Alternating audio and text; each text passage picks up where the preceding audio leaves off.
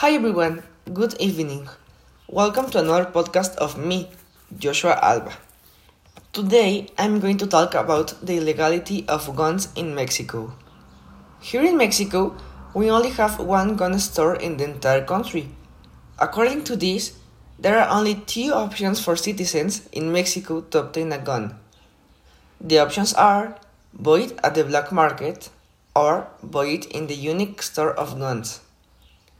The main problem here is that it's easier to obtain a gun in the black market and with more variety, which this is illegal, than doing the legal thing and buying it in the official gun store of Mexico. Another big problem related with this are the kids with guns.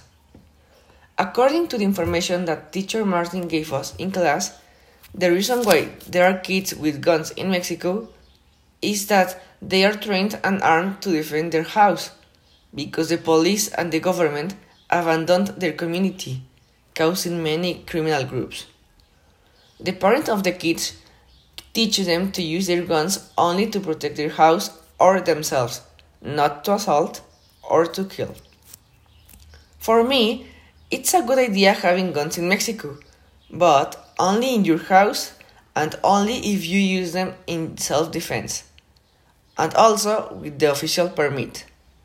A fact is that having only one store gun in Mexico is not helping us against the black market. It's a bad idea. There are other ways to obtain a gun easier. I think that one possible solution of this problem will be talk with someone that has the power to put more gun stores and with more variety in all Mexico. This will permit the government to have better regulations of the guns and to stop, or at least lower the sale of weapons on the black market.